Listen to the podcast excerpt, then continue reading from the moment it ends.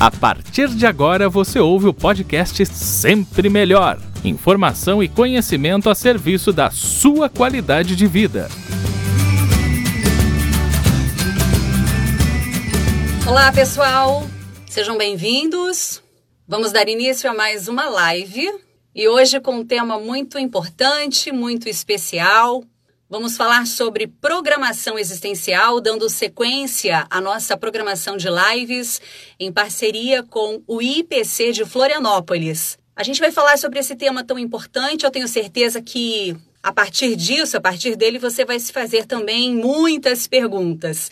Aliás, quem nunca se perguntou, né, sobre o sentido da existência? Qual é exatamente o objetivo da vida? O que viemos de fato fazer aqui? Será que existe algum tipo de programação Muita gente acredita em destino e muita gente também busca respostas para essas perguntas que são um verdadeiro desafio. A programação existencial, ou Proexis, como é chamada, faz parte de uma das especialidades da conscienciologia. Lembram? A gente já vem conversando há algum tempo sobre a conscienciologia, que é a ciência que estuda aí a consciência de forma integral, considerando todos os corpos, existências e dimensões. E de acordo com os estudos da conscienciologia, algumas consciências, antes de ressomarem aqui no plano físico, passaram por um curso intermissivo lá no plano extrafísico para elaborarem então a sua proexis, ou seja, o planejamento da sua próxima existência intrafísica com o auxílio de orientadores evolutivos. A nossa conversa de hoje é com a professora voluntária do IPC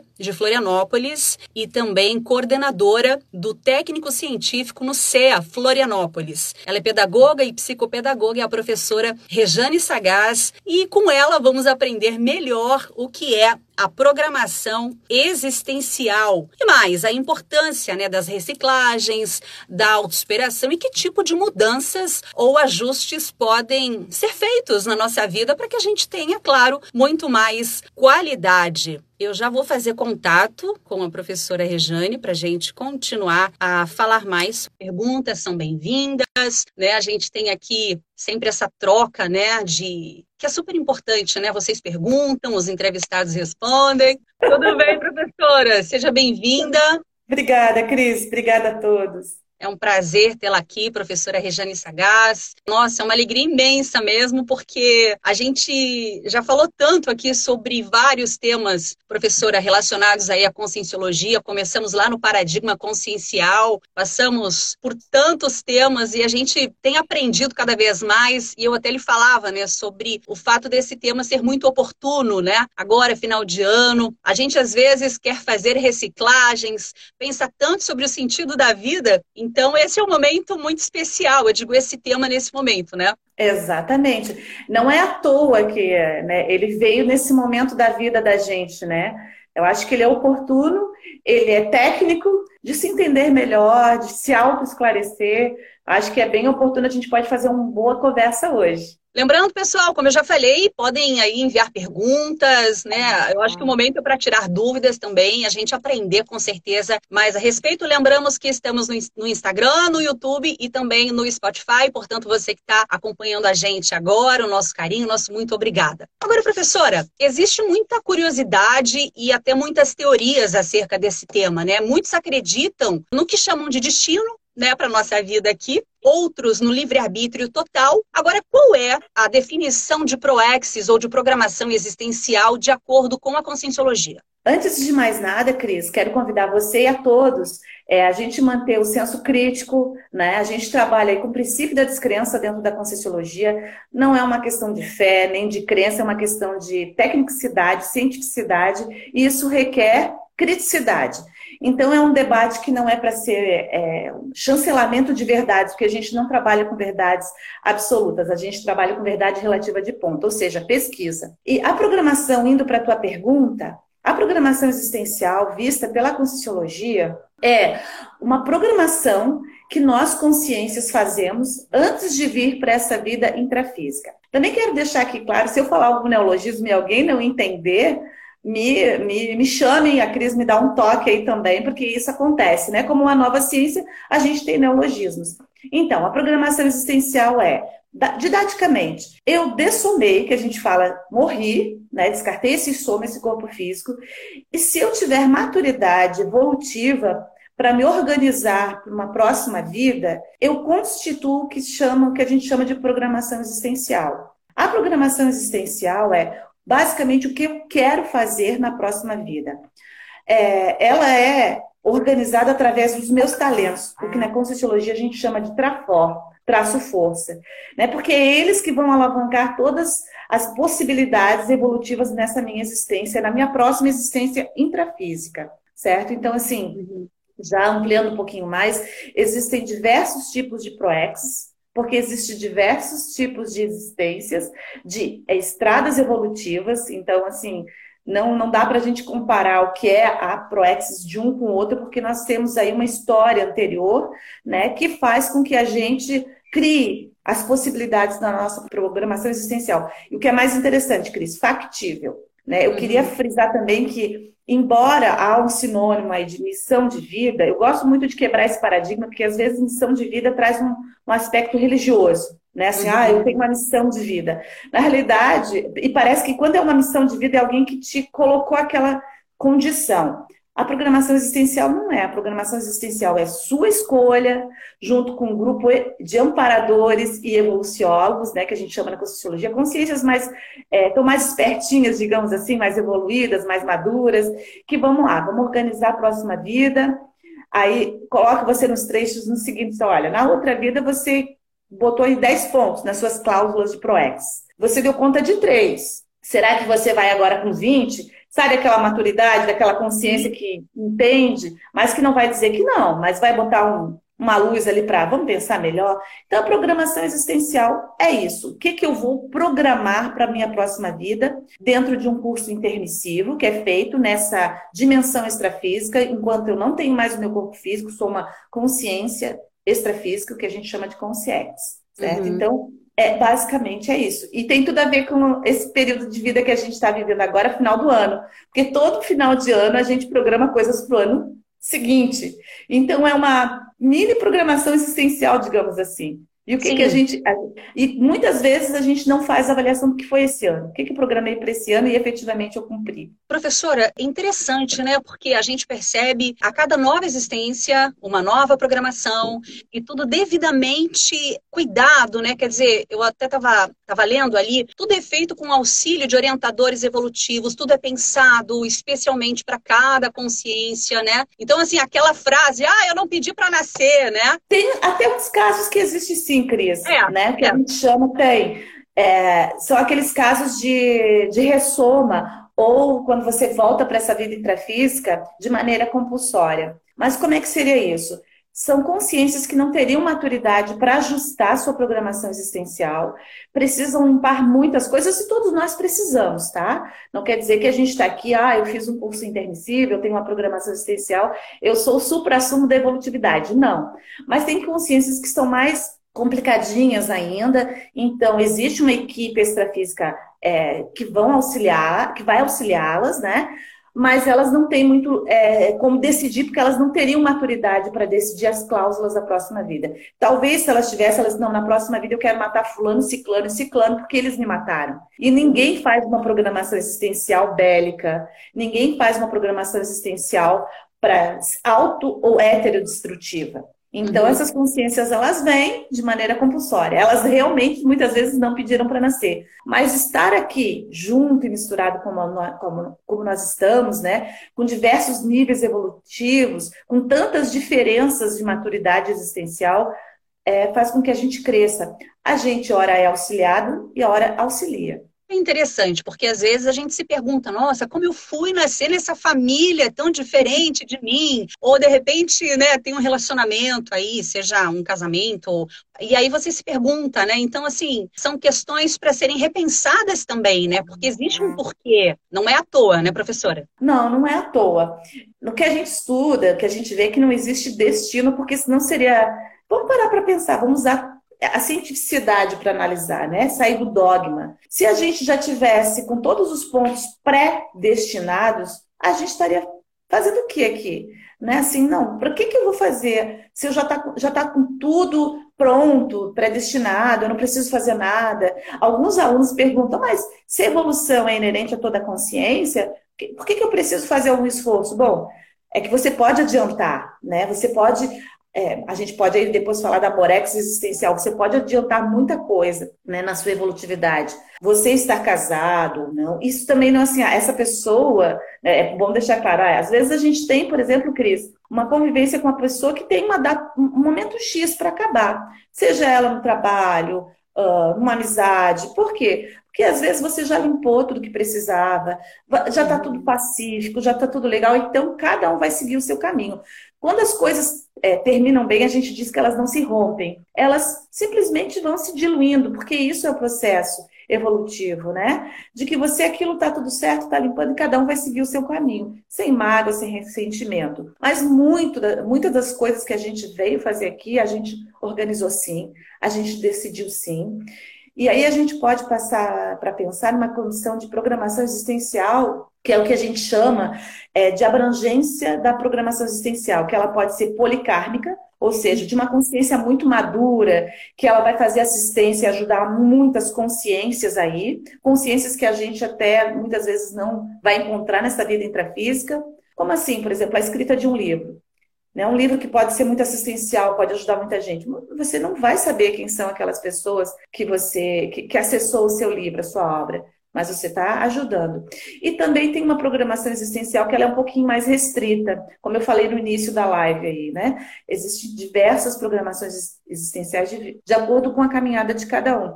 Às vezes a programação existencial de uma pessoa é fazer as pazes com aquele grupo familiar. Vamos uhum. supor, né? a cláusula pétrea, o que ela não pode deixar fazer isso. Vamos supor uma pessoa que às vezes parece, é, não é uma, por isso que não é uma missão, uma coisa assim que não vai ser factível. Às vezes numa vida você tinha oportunidade de se comunicar, esclarecer, mas não fez, se omitiu, né? E com uhum. isso você teve alguns problemas aí. Aí, às vezes, na próxima vida, você não quer usar a comunicação para ajudar, para educar. Então, às vezes, são coisas muito mínimas. E também deixar claro que não necessariamente a programação existencial é estar diretamente vincada ao seu trabalho. Ajuda? Ajuda. É uma ferramenta? É uma ferramenta. Mas, como toda e qualquer profissão, por exemplo, medicina, psicologia, professor, vamos lá. Todas as profissões são assistenciais, mas vou pegar essas bem didáticas, assim. Não necessariamente todo mundo que está naquele ramo é cosmoético, ou seja, está fazendo a coisa da melhor forma, o que está perdendo uma grande oportunidade. Então, a sua profissão, ela pode sim ser uma ferramenta para auxiliar a sua ProEx, a sua programação existencial, mas ela não é em si só a programação existencial.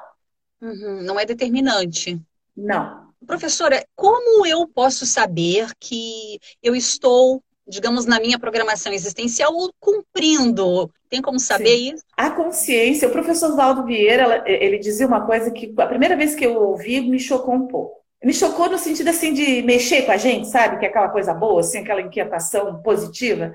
Ele falou: a consciência sabe, ela se acusa a gente se acusa. Então, a, a, gente também tem o conceito de bússola existencial. Todo mundo conhece a ferramenta bússola usada para navegação, e toda consciência traz consigo uma bússola existencial. Quando aquela a, a agulha da bússola está é, em desalinho, está colocando a gente para um norte que não é o nosso norte magnético, que não é o nosso norte evolutivo, a gente fica descompensado de alguma maneira. Uhum. Né? Porque às vezes a gente pode até querer se enganar, dizer, não, é assim mesmo, mas não vai conseguir levar por muito tempo. Muitas vezes aí, Cris, a gente tem o que a gente chama de melancolia intrafísica. Né? Você fica se sentindo meio perdido. Gente, é bom usar a palavra melancolia intrafísica ao invés de depressão, porque a gente precisa. Às vezes é uma depressão, sim, mas a gente não quer caracterizar aqui que, ah, então eu tenho uma depressão, é isso. Não, você tem que procurar um médico, a gente sabe que tem tem depressões que têm aí um, um, um, início de causa química mesmo, né? Aí é uma, isso é uma live para uma outra história, que também tem um motivo de ser. Mas vamos falar de melancolia intrafísica. Você sabe que está mancando o braço, Você sabe que pode mais, que você está precisando fazer algumas coisas diferentes. Você sabe. Mas quem dá o start é você. Isso que é legal da questão do livre-arbítrio. Tem ver a equipe extrafísica que te auxiliou, teve. Mas eles não vão ficar te cobrando, olha, você tem que fazer, olha, porque não é, não foram eles que disseram, você vai ter que fazer isso. Você escolheu e eles vão te apoiar. Mas quando você é, é, sabota a sua programação existencial, e a gente sabota, né? É estranho porque a gente escolheu, mas a gente sabota, a gente começa a sentir essa melancolia intrafísica, essa menos-valia, essa, peraí, mais, um vazio existencial, porque essa bússola existencial não está calibrada, né? Ela está pegando outros nortes aí, que não existencial. E o que uhum. é mais interessante também, Cris, ou tão interessante quanto, é que muitas vezes a gente dessoma, morre, né? E essa tristeza nos acompanha também, porque a gente sabe que a gente programou algumas coisas, que a gente decidiu algumas coisas e não deu conta. Aí a gente chama, entra no que a gente chama, é um nome engraçadinho, mas é Melex, melancolia extrafísica, que é uma depressão uhum. extrafísica, né? Que você fica nessa condição mesmo, poxa, aí você entra para, poxa, programei tudo isso, é, eu tinha condições de fazer tudo isso, não fiz.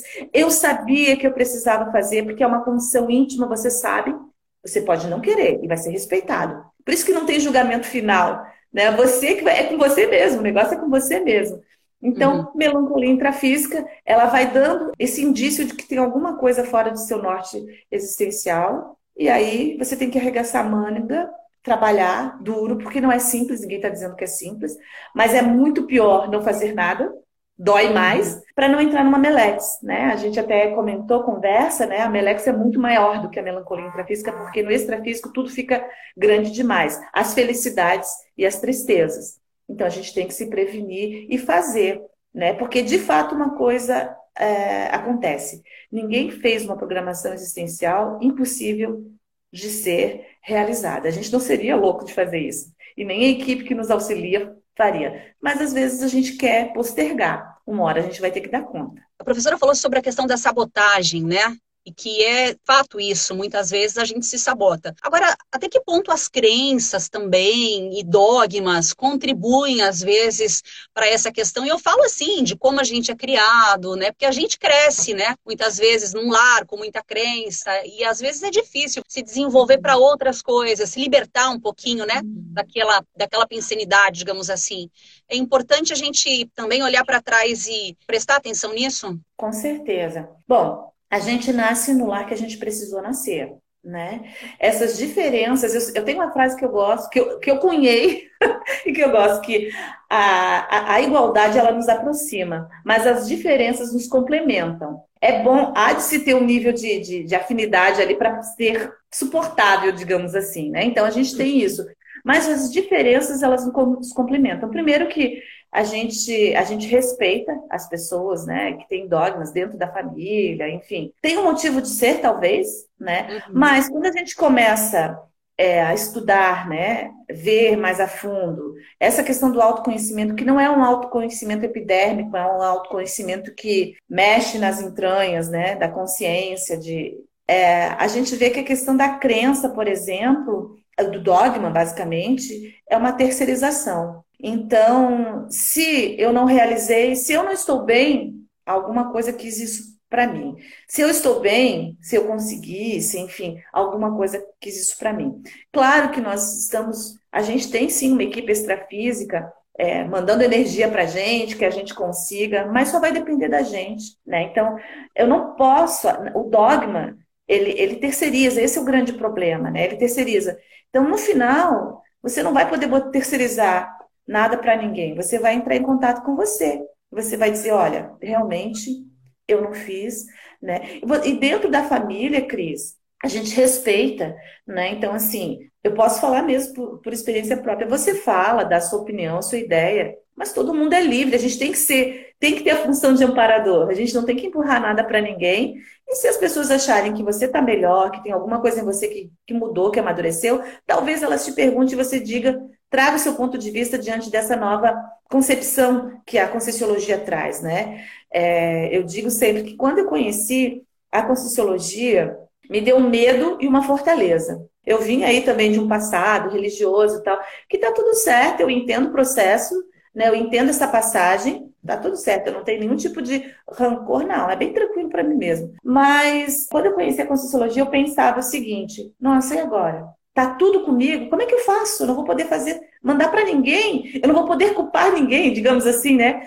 Porque tá comigo. Aí ao mesmo tempo, bom, mas se tá comigo, então tá comigo. Ninguém pode querer melhor a mim do que eu, eu mesma. Ninguém pode querer crescer e amadurecer mais do que eu nesse meu processo. Só que isso é, requer esforço, e é esforço diário. Né? A gente, às vezes, os, os, alunos comentam com a gente assim, ah, então tá tudo certo na vida da professora. Eu digo professora, todos os professores ali da, do IPC. Não, não é que esteja tudo certo, mas a gente vai, diante desses meandros, ajustando de acordo com o que você aprendeu. Por isso que a Sociologia é legal, que eu acho muito interessante, não é porque alguém falou, mas é que alguém trouxe algumas ideias e você começa a aplicar. Ah, isso para mim tá valendo, olha só, isso tem sentido. Né? A questão da hum. crença surgiu assim, não é porque alguém me falou, é porque para mim isso fazia muito sentido. E eu me hum. sinto, vejo uma pessoa muito diferente. Toda totalmente resolvida, claro que não. Seria muito bom, mas eu não estou nesse patamar ainda. Mas tentando encarar as coisas de uma maneira mais racional, mais técnica, com menos drama, né? Uhum. Então, eu acho que isso é muito interessante, né? Não sei se respondi a tua pergunta, eu trouxe sim, um contexto sim, sim. aí pessoal para tentar ser didática. Até porque a conscienciologia ela te abre essa possibilidade da autopesquisa. Quando você, quanto mais você estuda, mais acesso ao conhecimento você tem, mais você tem a chance também de se conhecer, né? E, e mais responsabilidade. Exatamente, de se questionar também, poxa, mas será isso mesmo? Porque é, às vezes, por vezes, como eu já coloquei para a professora, é um caminho solitário, né? É você ali estudando, mas é libertador também, e isso é muito interessante. Professora, não tem como falar de ProExis ou de programação existencial e não pensar em reciclagem, né? Com certeza. Então, assim, queria que a professora explicasse a importância das reciclagens e, enfim. A gente ajusta a programação existencial, ela traz em si mesmo, o, o, no âmago da questão, todas as reciclagens que a gente precisa fazer. É, ou pelo menos naquela existência, porque a gente tem muita reciclagem, muita coisa para mudar muita coisa para melhorar e amadurecer. Mas não é para ser pessimista, não. A gente, hoje, por incrível que pareça, a gente é a melhor versão que nós, de nós mesmos. Verdade. Mas estou cheio de maturidade, ainda tem tanta coisa. Mas somos a melhor versão. A gente já foi muito piorzinho. E isso ninguém nos deu. Isso é auto-herança. A gente está fazendo para melhorar. O, dia de amanhã vai ser melhor. O ano que vem, com certeza, melhor. Porque a gente está. Quem está afim né, do, do trabalho. E quem está afim das reciclagens, né? Uma vez um, um, um, aluno perguntou, ah, mas a reciclagem dá muito trabalho, né? Porque você vai ter que encarar de frente as suas imaturidades, você vai ter que deixar de lado os ganhos secundários, que a gente chama ganho secundário é aquela coisa que, que não é prioritária, ou seja, não te leva muitas vezes a lugar nenhum, ele é momentâneo, ele é extemporâneo, é uma coisa muito fugaz, assim, né? Uhum. escolhas, né? Porque os ganhos primários, os primordiais ali, eles te alavancam a evolução. E aí ele comentou, ah, mas dá tanto trabalho? Sim, dá trabalho, ninguém vai negar. Mas dá muito mais trabalho a gente ficar enterrado nas coisas que a gente já se propôs a mudar. Então a gente tem o conceito de reciclagem intraconsciencial, que é essa mudança mesmo é, de pensene, né? A gente já falou isso em outras lives, nas premissas que foram, né? As lives aí, pensamento, sentimento, energia. Começar a mudar esse modus operandi, é, operandi intraconsciencial, né? Então, às vezes, coisas básicas, sabe, Cris? Assim, ah, eu sou uma pessoa, vamos supor, que fala mal de todo mundo.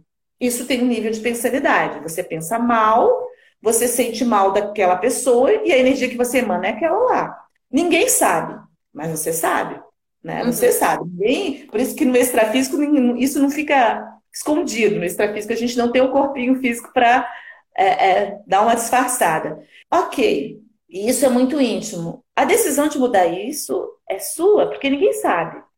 Né? Quer dizer, quem estuda um pouquinho de energia entende e percebe, mas ninguém sabe.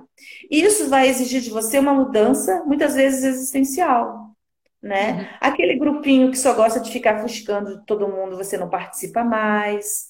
Você não vai cair nos que a gente, no que a gente chama de mata-borrão, né? Então, assim, aquela, aquele, aquele caminho que te leva para aquela imaturidade sua, aquela infantilidade sua, Você não vai mais, porque você começa a mudar isso, fazer as suas reciclagens intraconscienciais, que de início é mecânico, você fica assim, ah, mas eu queria tanto estar naquele grupo, porque existe uma energia ali que se alimenta. Ela não é positiva, mas se alimenta. E aí você, não, mas tudo bem, eu não vou, eu não vou. Às vezes é mecânica, daqui a pouco você percebe que não tem mais vontade de estar. Você já teve mudanças existenciais ali. Né? Às vezes grandes, às vezes mudanças existenciais, esse emprego não me serve mais. Ele é anticosmoético né? Ele trabalha com, sei lá, vamos supor, né? Alguma coisa que você sabe que tem a ver com tráfico de drogas, alguma coisa, você sabe, né? Às vezes, ah, eu preciso mudar, né? Eu conheci uma pessoa que ela trabalhava numa, numa fábrica de bebidas e percebeu quanto aquilo estava, é, depois que ela começou a estudar, tal, enfim, quanto aquilo estava complicando a vida dela. Mas ela teve uma mudança intraconsciencial, a percepção, e ela teve que fazer uma mudança existencial mais macro, que é mudar de emprego naquele momento, né? E não é simples, não é simples. A pessoa às vezes tem que fazer, ter tomar decisões que aparentemente algumas pessoas estão louco, né? Como é que é isso, né? Às vezes você precisa deixar aquela coisa que parece segura em prol da sua maturidade, da sua saúde consciencial. Então, as reciclagens são necessárias. Dá trabalho, não vou fazer propaganda enganosa, dá. Mas é mais trabalhoso você ficar em melancolia intrafísica e muito mais complicado você ficar em melancolia extrafísica porque você não fez as mudanças que você mesmo programou na sua programação existencial tem muito a ver com os temas que a gente trouxe essa semana nas lives, que foram como identificar pessoas tóxicas, né? E, e decidir uhum. se você quer ou não permanecer em relacionamentos uh, assim. E aprenda a dizer não também. Foi um dos temas das nossas lives essa semana. E tem tudo a ver também, porque fala muito sobre comportamento e relacionamento, né, professora? Tem perguntas aqui já. A uhum. Rosane pergunta o seguinte: Cris, alguma literatura sugerida, professora? Olha, a gente tem um manual da ProEx, eu até comentei com a Cris, de repente a gente passar um link, mas posso eu falar aqui? Na, eu vou deixar na descrição depois da, da nossa live, tá, pessoal? a, o que a professora Rejane passou, de indicação de, de, de livros. Isso, a gente tem livros que são, você pode baixar gratuitamente, a gente tem lives, né? Tem uh, episódios do IPC Esclarece, tem muita é, é, bibliografia e muitas possibilidades, videografia também, dentro da Conscienciologia, falando sobre a programação existencial, sobre esses conceitos de curso intermissivo, né? Uh, de reciclagem intraconsciencial e, e, e existencial. É muita coisa, a gente conversou, né, Cris? É muita coisa, e a gente não tem a pretensão de que vai dar conta de tudo. Mas quem tem interesse pode ir atrás, porque tem muita coisa para ser estudada, né? Vista. Fotografia Cris Santos, uma construção diária. O Henrique, saudades do IPC. Verdade, né, Henrique? Todo mundo é verdade, tá com saudade. É. Tá todo mundo com saudade das práticas, dos cursos presenciais. Só lembrando, pessoal, que o IPC tem uma, assim, uma programação online maravilhosa. Então é só vocês acessarem na internet, Facebook, tem live direto, né, professora? Todos os dias. Todos os dias, sábado, domingo, sempre tem. Se você procurar, tem muita fonte, muita coisa boa. Né? É importante colocar, para quem interessa por esse viés, colocar sempre o tema e a palavra conscienciologia, para você não ir para para os meandros mais místicos que às vezes traz, os religiosos. Né? Quem se interessa por essa tecnicidade nesses assuntos, é importante colocar na pesquisa a palavra conscienciologia. Jussara Medeiros, muito interessante. Vai ficar gravado? Vai ficar gravado, tá? E a gente também, Jussara, tá lá no YouTube, então você pode rever esse material lá, aqui no Instagram também, tá no Spotify. É bem fácil, podcast sempre melhor. Então a gente vai deixar tudo ali gravadinho para vocês terem acesso com a próxima pergunta, professora, eh, para saber o seguinte: quem está diretamente ligada à Proexis? Eu digo assim, no sentido de a gente falava no início sobre é, o que é planejado né, para a nossa, nossa uhum. existência. Essa, uhum. Esse planejamento, digamos assim, começa lá no extrafísico. Sim, assim, é, eu tenho uma, uma. Eu sempre brinco também, eu acho que isso é. Para a gente entender dentro do intrafísico, a gente precisa ser didático e separar né? Mas se a gente parar para pensar, uh, nós somos consciências. Uhum. Estar no corpo físico ou não ter o corpo físico também é só uma questão didática, uhum. né? Então, assim, é, vamos supor, né? Algumas pessoas podem dizer, ah, mas eu não tive curso intermissivo. Vamos supor que a pessoa acha que não teve, né? Porque a gente não tem a certeza absoluta. Para ter a certeza absoluta, você tem que fazer uma projeção lúcida, rememorável, trazer todas as informações, aí você chancela. Por isso que uma das ferramentas de tudo isso que a gente está falando é a projeção consciente, que é o mater pensene da instituição. Né? Uhum. Para não ficar de diz que me diz que você ir na fonte direto. É muito didático, sabe? E aí a pessoa pode dizer, mas eu estou me interessando sobre isso agora. Então, você já está adiantando o seu curso intermissivo. A gente fala intermissivo porque é entre missões, né? O inter significa entre e missivo de missões. Né? Então, entre uma vida e outra, você faz esse curso. Né? Lembrando que nem todas as pessoas fazem esse curso. Em algum momento, a um dado momento, a pessoa que fez o curso intermissivo, ela foi pensada, ela teve aí uma expansão consciencial, ela, poxa, preciso melhorar, né? Ah, Rejane, todo mundo quer isso. Sim, todo mundo quer esse resultado, mas nem todo mundo quer pagar o preço do processo. Então, essa é a, é a chave né, do start. Então, você se organiza para isso, né? Basicamente, o, o, o, termo cunhado pelo professor Valdo Vieira, que a gente precisa respeitar o termo mesmo, que é a, a programação existencial feita no curso intermissivo. Ou seja, você com orientador evolutivo, com evoluciólogo, cada consciência, com equipe de amparadores que não tem nada a ver com anjo da guarda, que não tem nada a ver com, às vezes, essas figuras místicas, são técnicos. E que é mais interessante, os amparadores são conhecidos nossos. Né? Eles são assim, ombro a ombro. Né? Então, só que eles, como estão ali numa condição extrafísica um pouco mais é, é, é, expandida, um pouco mais limpa, digamos assim, né? eles conseguem nos auxiliar melhor. Agora, não quer dizer que a gente não tenha sido amparador de alguém. Né? Existem também níveis de, é, é, de amparadores, sabe, Cris? Níveis de equipes. Claro que, por exemplo, uma pessoa que tem uma, uma programação, programação existencial um pouco mais simples vai, vai exigir de, um, de uma equipe é, extrafísica também que tenha um conhecimento técnico, mas um pouco mais simples, certo? Agora, uhum. alguém que vem com uma programação especial, sei lá, uma pessoa aí, ó, o pessoal da ciência, na cura da AIDS, né? a cura do câncer, né? Vamos dizer uhum. quantas essas pessoas vão ajudar. Que equipe extrafísica vai estar junto com essa turma? Né? Então, assim, é de fato, né? Voltando à tua pergunta, o curso a programação existencial é o que você vai organizar né, ah, nesse período extrafísico, que você vai estar dentro de um curso intermissivo, ou seja, uma disciplina, uma cadeira. O que, que seria o curso intermissivo? A gente viu isso já também, né? Uhum. Mas você vai estudar. Vamos supor que você tem problema com afetividade, para ser bem didático, né? Ah, eu sou uma pessoa. Eu, eu tenho uma pessoa que eu admiro muito, é, já, não, já não tenho mais contato com essa pessoa, porque não mora mais aqui, é, que ela falava assim, é, estudou com sociologia, eu decidi ser médico porque eu não sou uma pessoa afetiva. Seria muito claro para mim, seria muito tranquilo para mim eu me fechar num laboratório, trabalhar com computador e não ver o mundo. Seria uma paz, ele dizendo. Mas eu sei que eu não posso cometer esse mesmo erro. E eu decidi ser médico para me importar com as pessoas.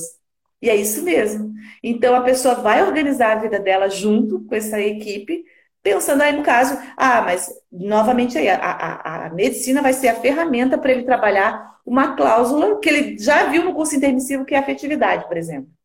A uhum. pessoa que precisa trabalhar essa afetividade, né? Ter é, empatia. Tem gente que é muito inteligente tal, mas se não tiver empatia, como é que é isso? Então, dentro do curso intermissivo, a gente faz as cadeiras e essas cadeiras nos habilitam para a nossa programação existencial.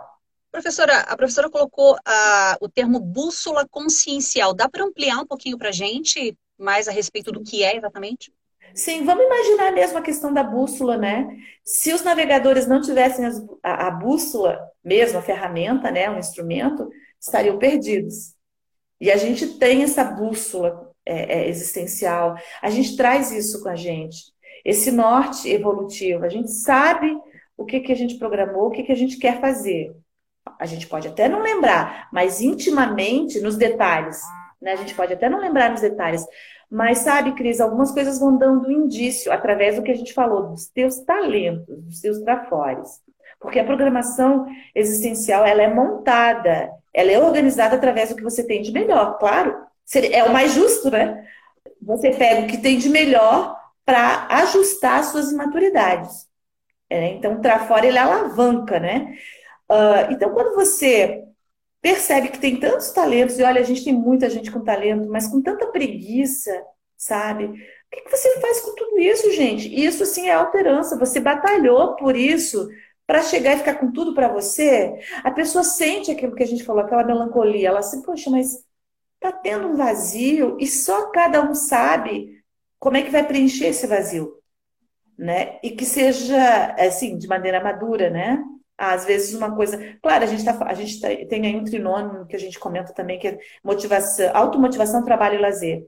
Né? Então a gente tem a questão do ócio, né, que tem aí literatura na sociologia, que é a questão do ócio criativo, né, do elogio ao ócio, tem muita literatura interessante, porque a gente lê de tudo na sociologia, né, para dar o suporte, o embasamento também a esses conhecimentos, que é importante você descansar, que é importante. Mas olha, se você não sabia, a vida não é para turismo, não. né? Então, a gente não veio fazer turismo. Não quer dizer que a gente não possa aproveitar, curtir, ter o lazer, porque não é para ser uma coisa pesada. A gente não veio para ser infeliz. A gente veio para ser feliz. E ninguém nos causa infelicidade, somos nós mesmos. A nossa tristeza é essa. Então a bússola ela ajusta isso. Você pode jogar sua bússola fora. Em algum momento você vai ter que reencontrar com ela, você vai ter que ajustar todos os ponteiros ali. Ninguém vai fazer isso por você. Eu gosto muito da, do conceito do, da bússola e do próprio desenho. Acho que ele fala muito por si. A gente sabe, né? A gente sabe. Então, vê se a sua bússola está calibrada de acordo com a sua programação existencial. A pergunta, né, fica até essa pergunta para quem está acompanhando a gente, né? É, voltando um pouquinho na questão das reciclagens, a gente está aí no final de ano, né? Não uhum. tem sido um ano fácil, né, professora? Com tantas. Uh, são muitas perdas, né? É, familiares que perderam entes queridos por conta da pandemia. É, enfim, as pessoas estão tendo que lidar também com outras questões, né? Uh, a própria, eu digo essa, essa coisa de ficar mais dentro de casa, de se conhecer, de se obrigar muitas vezes, né? A, a, a se conhecer mais e a lidar consigo para esse novo ano que vai entrar, porque a, gente entra com muita expectativa, né, num novo ano, né? São muito, ah, eu vou começar aquele curso, eu vou me dedicar, eu vou, né? É importante levar isso muito a sério mesmo. Com certeza, muito a sério e de maneira muito objetiva, né? Você existe uma técnica, Cris, que chama uh, é uma técnica mesmo mais um ano de vida, né? Como é que é isso? Vamos como se você. É bem isso mesmo, como se você soubesse que tivesse só mais um ano de vida. Não é para trazer sofrimentos. Né? Não é assim, ai, vou ficar aí no, no desbunde. Não é isso. É para você, se eu tivesse, se daqui a um ano eu já não estiver mais aqui com o meu corpo físico, nessa dimensão intrafísica, com as pessoas que eu tô, com tudo isso que eu estou fazendo, se eu não tiver mais, eu tenho certeza, eu vou começar a elencar as prioridades da minha vida. O que, que eu quero fazer? O que, que eu quero adiantar? O que, que eu quero melhorar? E isso é basicamente o que as pessoas fazem, mas não levam a sério todo final do ano. A gente, às vezes, coisas até básicas, ah, vou fazer uma dieta, vou começar atividade física. Vou... E você, no segundo dia do ano, você já esqueceu. Né? Você já esqueceu aquilo, você fez mal sabotagem. Né? Uhum. E a técnica do ano de mais um ano de vida, ela é essa né? De você, o que, que eu preciso organizar na minha vida nesse período de um ano? Claro, a gente tem aqui a alusão do, do ano cronológico, né? Finalizando o ano de 2020, iniciando aí 365 dias no ano de 2021, mas a técnica de um ano de vida é uma data base que você coloca uma data X, o dia D, até o dia X, digamos assim. Então, é importante é, o nível de, de, de, de maturidade que você tem nível de responsabilidade que você tem com a sua programação, programação existencial também está muito linkada com essa, com essa lista de coisas que a gente faz no final do ano. Uhum. Você pode fazer um teste com você. O que, que você conseguiu dar conta? Claro, esse ano foi bem atípico, não é? A gente talvez programou coisas que fugiram da nossa gerência, né? Então, assim, mas deve, com certeza trouxe para a gente oportunidade de é, muita reflexão íntima. Não foi à toa, não é à toa que muita gente teve muita dificuldade no início da pandemia, porque a pessoa tinha que ficar pensando muito. Né? Porque uhum. o dia a dia ele é muito robotizado. A gente acorda, toma café, vai trabalhar, vive muito em função disso, volta, toma banho, janta, enfim, e vai dormir.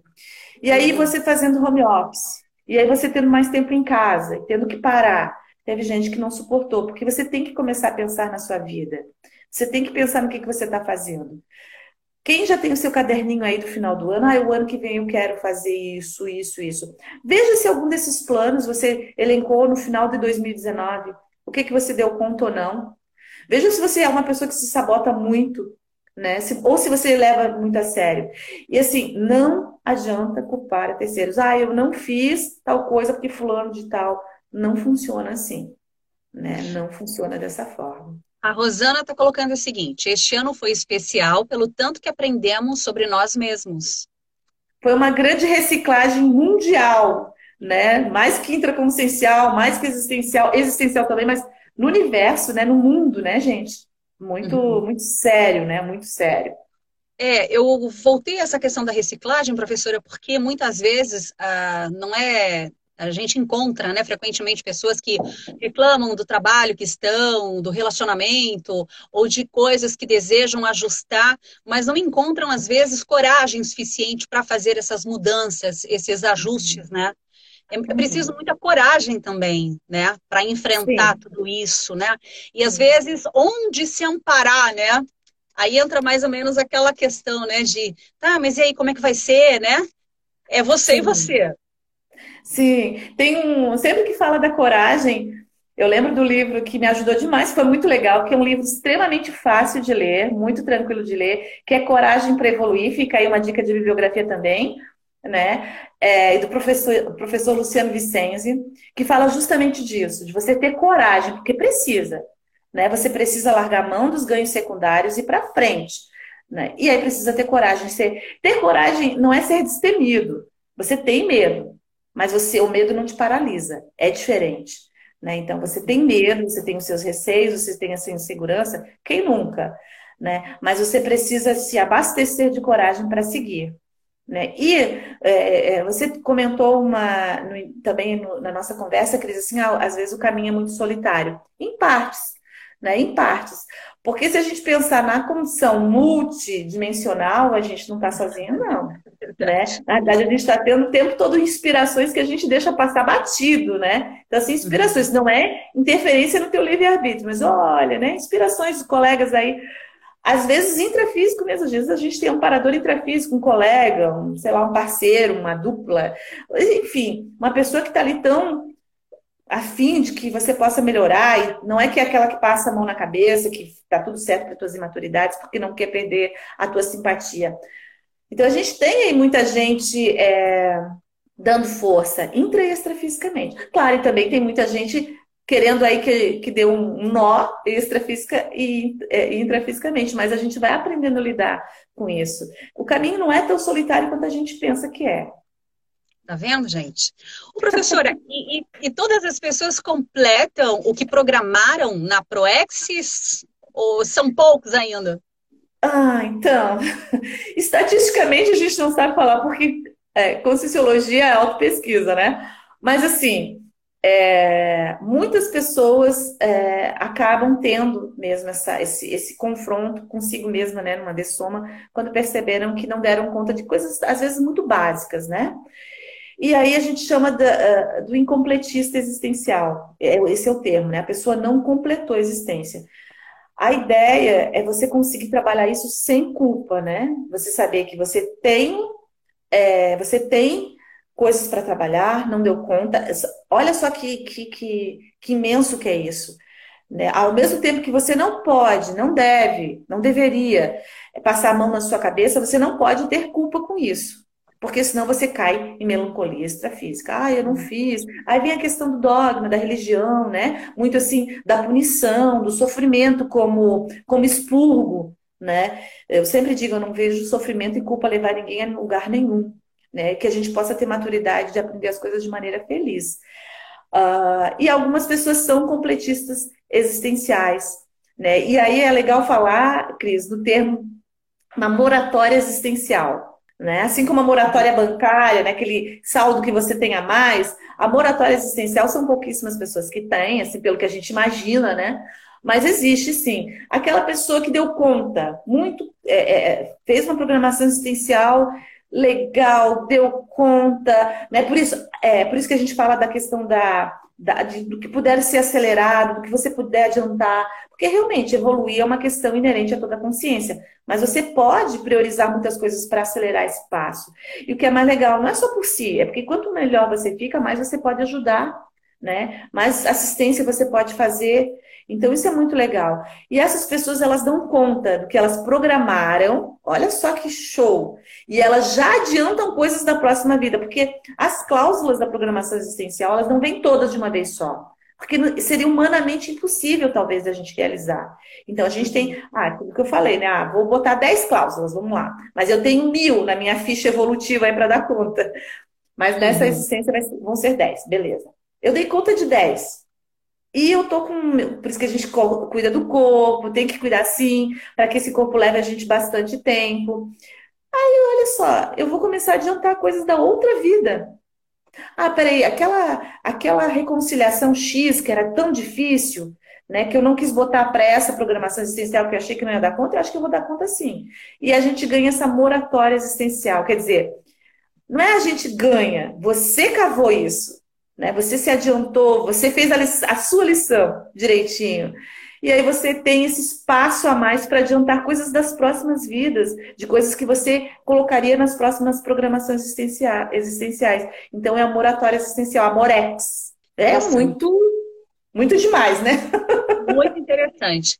Professora, fazendo uma avaliação assim, muito superficial, mas em relação a Proexis, as questões de, de, de grupo karma, de, de enfim, as familiares, são ainda o maior impeditivo, muitas vezes, assim, a, a, a, dificuldade, às vezes, que a consciência tem de, de repente, de evoluir um pouquinho, são as questões de relacionamento, de ajuste com familiares. Cris, isso tudo, esses ajustes nos fazem evoluir, crescer, está dentro da nossa programação existencial. Né? Sempre vai estar. Coisas boas e coisas que são é, complicadas né? Uhum. De, de, de trabalhar. Então, assim, é, de fato, não existe ninguém, ninguém, absolutamente ninguém que vai interromper o que você programou, a não ser você mesmo. Sabe? Talvez nos falte maturidade para lidar com aquilo, talvez por algum momento a gente decidiu não trabalhar com aquilo naquela, naquele momento, e isso vai ser respeitado.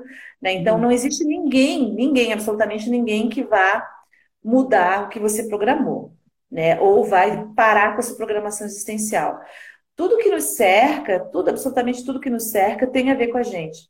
Uma vez eu também ouvi um professor falando num curso que até, é, acho até que foi numa tertúlia, é, que aquela pessoa que te deu bom dia na, naquele dia, só naquele dia, ela tem a ver com você. Né? Então, é uma coisa muito macro. E não, não existe absolutamente nada que vai fazer você é, não realizar a sua programação existencial. Ninguém. A menos, a menos que você não queira. A menos que você. É, às vezes as pessoas comentam assim, ah, mas eu não lembro. Né? Se eu lembrasse, seria fácil, daí eu ia lembrar, daí eu já ia não, né? tudo. Ou não. Não, porque o, é, o pacote, né, Cris, vem completo. Você vai lembrar de coisas que você não vai querer, não gostaria de lembrar. A gente tem uma pergunta aqui, a fotografia, a Cris Santos, né? Quando se refere uhum. a outras vidas, o que quer dizer?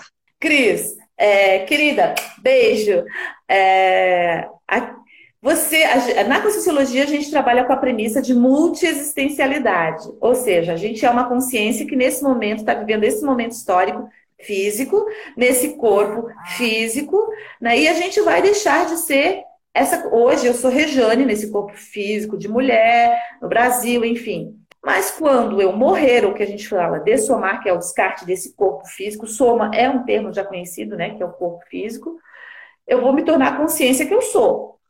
E aí, novamente, eu vou programar algumas coisas, me organizar para estar numa próxima existência. Eu não sei qual vai ser a minha próxima existência. Se eu vou ser mulher, se eu vou ser branca, se eu vou ser brasileira. Eu não sei quanto tempo de vida, porque isso tudo está muito atrelado a tudo que a gente vai organizar né? Então, quando, eu falo, quando a gente fala em outras vidas, existe. Na realidade, a gente nunca deixa de existir, né? é bom deixar claro isso, né? Que quando você deixa o corpo físico, você continua existindo. Lá no extrafísico também é uma vida, uma vida extrafísica. Então, ora você está é, numa vida extrafísica, ora você está numa vida intrafísica. Né, dentro da premissa da multiexistencialidade e dentro da premissa da multidimensionalidade. Ou seja, existe uma dimensão física e uma dimensão extrafísica e intrafísica. Professora, a gente está na reta final já da nossa conversa. Estou muito rápido. Mas, assim, antes da gente encerrar, o que, que a gente pode, é, enfim, um resumão, assim, né? uh, dessa conversa em relação à programação existencial? Para quem aí, uh, enfim, quer fazer alguma reciclagem, tá ansioso, tá pensativo, vai, a gente vai entrar num novo ano, né? Qual a, a mensagem para essas pessoas? Olha, é, a mensagem nunca é um, um, sermão, né? Nunca é uma, é uma ideia, né? E quem fala aqui, quem está falando aqui, no caso, a Rejane, mais precisa ouvir também, né? Assim, mas a ideia é de a gente levar a gente muito a sério, né? É, é, é, o pessoal que me conhece sabe que eu gosto de usar o termo, e isso, para mim, é uma ferramenta que eu uso, é seriedade com leveza. Né? A Cris me conhece, eu tenho uma característica ser bem humorada e tal. Isso foi uma maneira, uma ferramenta que eu também criei em mim para trabalhar com alguns assuntos que são muito sérios. Eu não levo na brincadeira, mas eu procuro levar com leveza. Então a gente tem que se levar a sério. A sua vida, você programou, você está aqui, é uma oportunidade incrível. O que você está fazendo com ela? Né? Uh, aproveita mesmo esse, esse ano, né, essa data cronológica para ver.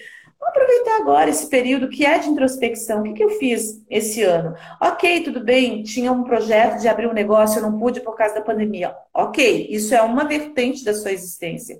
Mas e aquela condição, de repente, grupo kármica com a família, aquela pessoa que você nunca mais falou, mas gostaria de falar com ela, né? Que você sempre lembra dela, mas não teve coragem ainda de pegar o telefone. Às vezes são coisas muito simples. Por isso que não é uma missão como uma coisa assim das galáxias, sabe, gente? Às vezes é uma coisa muito simples. Exatamente o que que você deixou para trás, né? E avalia de verdade, assim, né? O que a gente, é, o, o legal, assim, na, nessa conhecimento da, da Conscienciologia quando a gente fala de autoconhecimento, algumas pessoas às vezes têm uma ideia que é o autoconhecimento superficial. Não, é ir a fundo, né? O que que realmente eu não fiz? E eu não fiz porque eu não quis. Né? Não quis. Ah, mas não, não se justifique, só vai colocando no papel. Né? Essa é a técnica. Né? Você teve um ano, o que, que você, ok, vamos tirar a pandemia, porque algumas coisas foram fugir da nossa gerência. Mas o que, que eu poderia ter feito e não fiz? Eu consigo levar isso para o próximo ano? Faz de conta que é uma mini proexis, né? Uma proexis pequenininha de um ano. Usa a técnica de um ano de vida, sem o peso de que, ah, no final. A gente não precisa esperar dessomar para criar essa sinapse, sabe, gente? De pensar o que, que eu deixei de fazer. Não precisa esperar morrer. Né? A gente pode fazer isso todos os dias. Né? A técnica de o que, que eu posso fazer hoje melhor?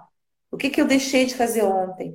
Sem estresse, sem nenhum tipo de apriorismo, de maneira séria. Então, eu de, de verdade desejo que a gente se leve a sério. Né, com leveza, mas a gente reconheça a consciência que nós somos, somos consciências com muitas potencialidades e com muita coisa para ser trabalhada. Essa, esse é o grande lance da vida, dessa vida intrafísica, né? Então, Acho que é isso, né? E tem aí tantas e tantas bibliografias, tanta coisa para ver. Eu acho que a pessoa curiosa, ela, ela já né, já está afim, né? Então vai atrás, procura, veja o que, que te cabe, sem ser conivente com as suas imaturidades. E também sem ser autopunitivo. Perfeito. A Eleonora Sagaz diz: valeu muito, imensamente grato pela oportunidade de termos nos programado nesta mesma família. Que lindo. É, a gente está junto, leve. A minha cunhada.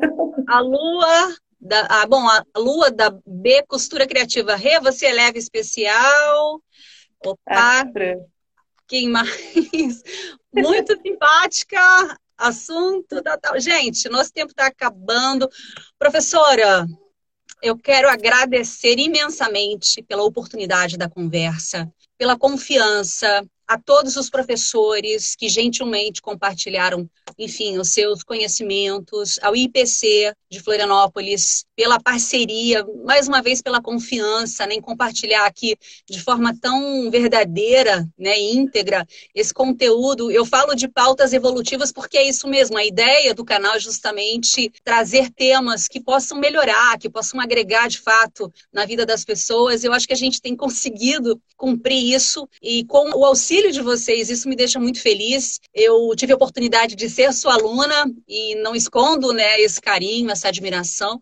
Então, muito obrigada. Espero que em 2021 a gente possa continuar essa parceria, porque a gente só tem, enfim, ganhado muito com isso. ambas, a, a, recíproca é verdadeira, uma gratidão imensa a gente se reencontrar, Cris, né, nessa vida intrafísica, imensidão, né, é, é, da gratidão de poder estar aqui, da gente usar esse canal que você também nos proporciona, né, de que a gente possa aí fazer, é, trazer, é, eu brinco com a Cris, mais dúvidas do que respostas, porque as dúvidas são importantes. E quem está afim, procura, vai atrás, acha. Gratidão imensa a todos que assistiram também. Lembrando, gente, estamos no YouTube, no Spotify, aqui no Instagram. Até a próxima, professora. Obrigada. Beijo Até grande. Tudo de bom para todo mundo. Gente, obrigada a quem participou. Acompanhe o nosso canal o IPC também, tá bom? Tem muita coisa bacana e a descrição, os livros, as sugestões vão ficar aqui no link no Instagram e lá no YouTube também. Um abraço, tchau, tchau. Você ouviu o podcast Sempre Melhor. Informação e conhecimento a serviço da sua qualidade de vida.